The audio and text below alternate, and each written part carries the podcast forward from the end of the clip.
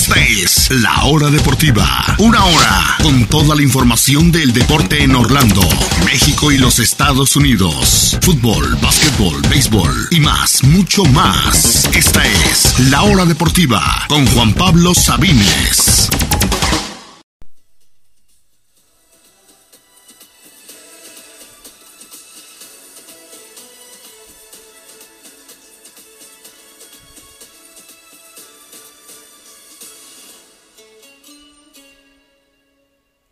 Continuamos en esta, la hora deportiva mundialista.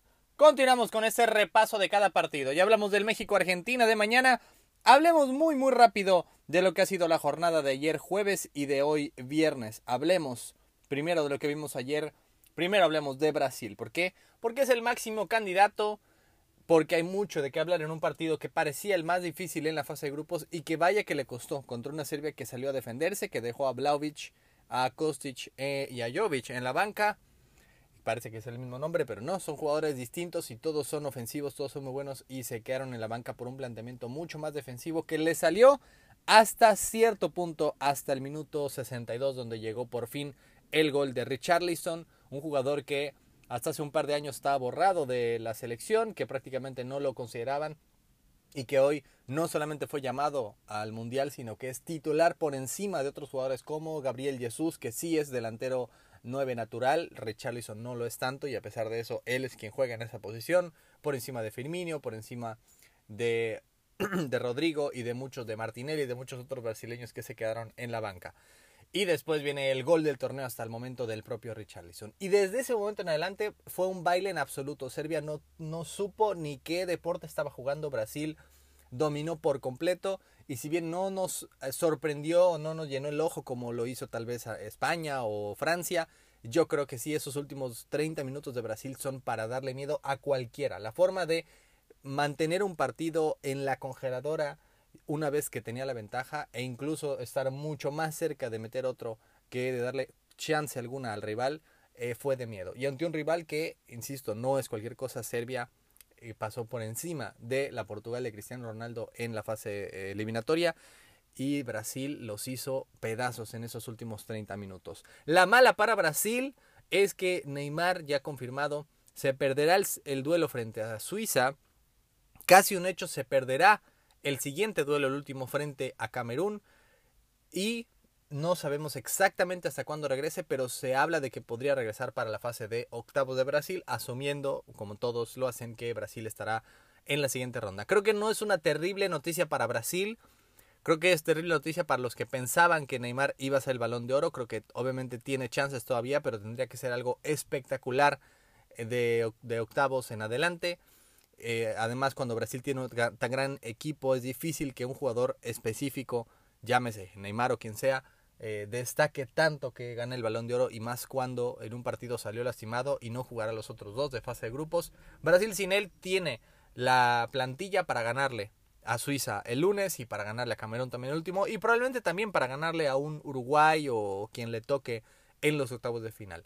Pero sí es una noticia importante y sí hay que estar pendientes porque es evidentemente la estrella de Brasil y sí, cuando después ya en cuartos venga una España o una Alemania, un poco probable, o un Bélgica o algo por el estilo, ahí es cuando tendrá que estar Brasil en su mejor versión y sí, en ese punto sí es con Neymar, pero por lo pronto creo que no lo van a extrañar tanto en esta fase de grupos. Ayer vimos también a la acción del grupo H, Ganó Portugal en un partido eh, realmente que la primera mitad parecía muy aburrido, la segunda fue muy entretenida, un penal bastante dudoso como ya van 4 o 5 que se han marcado en esta Copa del Mundo. Al final Cristiano Ronaldo hace historia, único, único jugador en la historia en marcar en 5 Copas del Mundo. Imagínense lo que es tener la longevidad de eso, no solamente estar en cinco mundiales, que lo han hecho muy pocas personas en la historia, sino además meter un gol en cada uno de ellos, por lo menos uno. Y sí, yo sé que no le fue muy bien en algunos, pero de todos modos aparecía y marcaba un gol.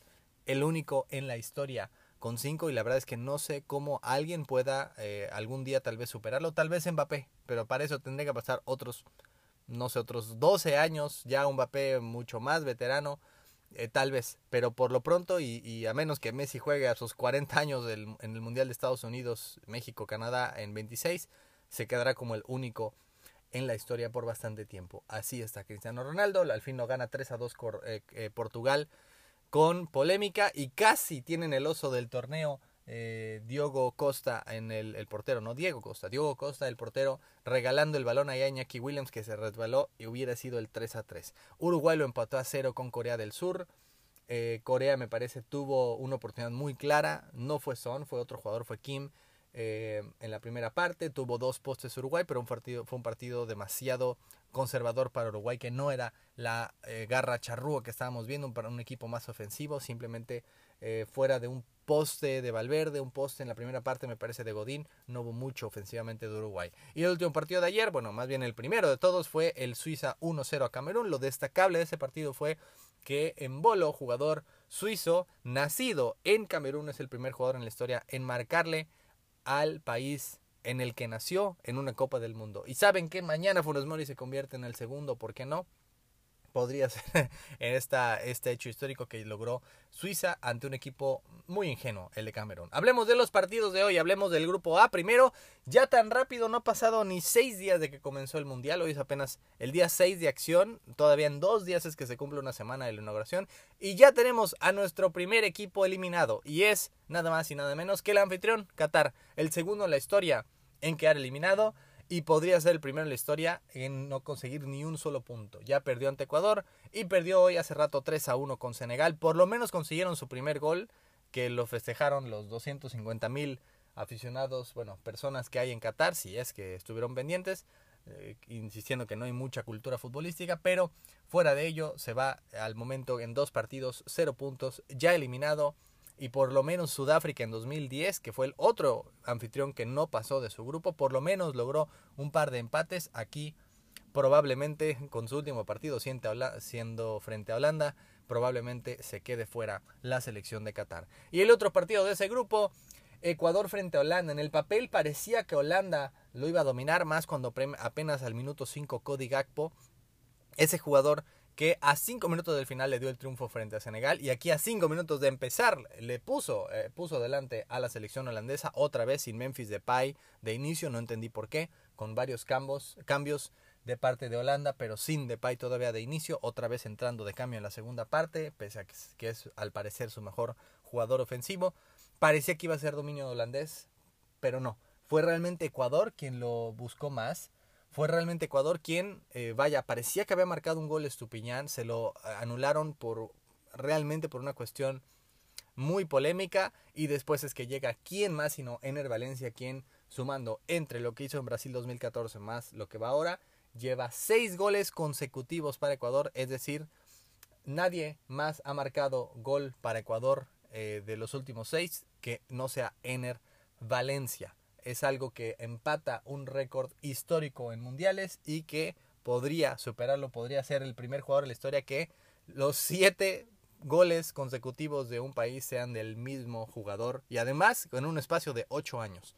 Ener Valencia, que al momento, además de todo, se convierte en el único jugador de esta Copa del Mundo con tres goles. Hay varios con dos, como Bukayo Saka, como Oliver Giroud, como Richarlison, como Mehdi Taremi, eh, entre otros, pero ella Gakpo, por supuesto, pero al fin y al cabo, Ferran Torres, si no recuerdo mal es el otro, al fin y al cabo, el único con tres al momento es Ener Valencia, ese exjugador de Pachuca y de los Tigres. Y Ecuador merecía más, puso sobre las cuerdas a Holanda, que después de ese gol, en todo el resto de los 85 minutos de partido, tiró una sola vez y ni siquiera fue puerta. Increíble, pero Holanda fue dominado a placer por la Tri Ecuador mereció ganarlo, por lo menos eh, fue justo el empate, incluso, insisto, pudo haberlo ganado y se queda casi en la siguiente ronda, obviamente con necesitando solo un empate ante Senegal que queda con tres puntos y tanto Holanda como la selección ecuatoriana más dos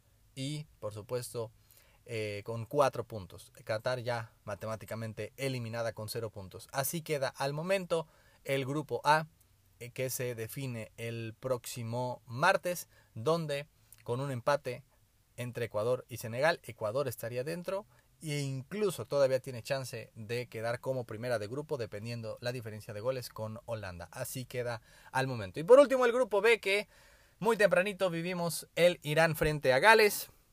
En aquella ocasión el partido tuvo que ir hasta los minutos finales para que se pusiera más interesante. Irán dominó el partido, no se dejen llevar por, ah, es que fue justo al final. Irán fue mucho mejor que Gales.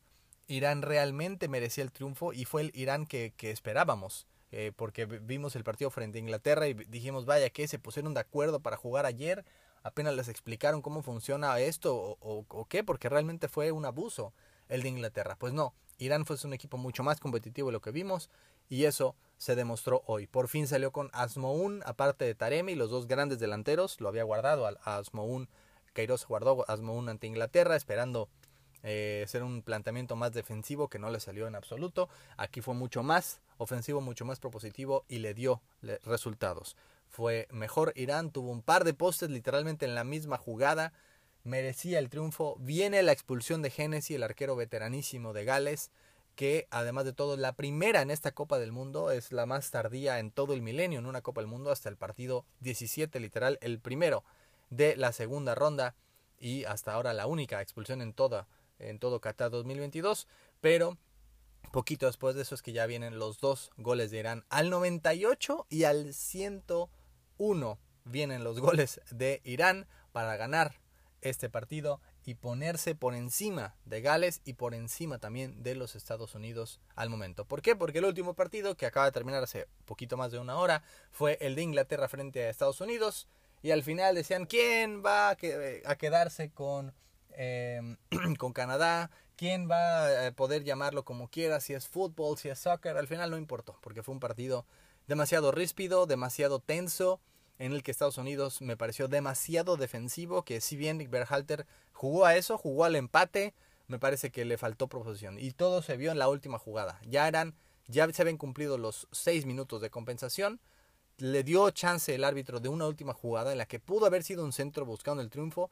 Y Berhalter le dice a sus jugadores, calma, acuérdense del tiempo. Y en vez de que Pulisic soltara un centro, la mandó a la esquina a que simplemente Aronson la tuviera y esperara que el árbitro marcara el final del partido. Estaba contentísimo Berhalter con el empate, Inglaterra no supo cómo hacerle, hubo momentos que Estados Unidos tenía seis o siete jugadores en el área, poco pudieron hacer los ingleses y se vieron muy distintos que lo que fue frente a Irán, que fue una masacre total de seis goles, aquí ni siquiera estuvieron cerca, fue fuera de un poste de Pulisic, realmente un cabezazo desviado en, en tiempo de compensación de Harry Kane, realmente Hubo muy poca acción ofensiva en este partido.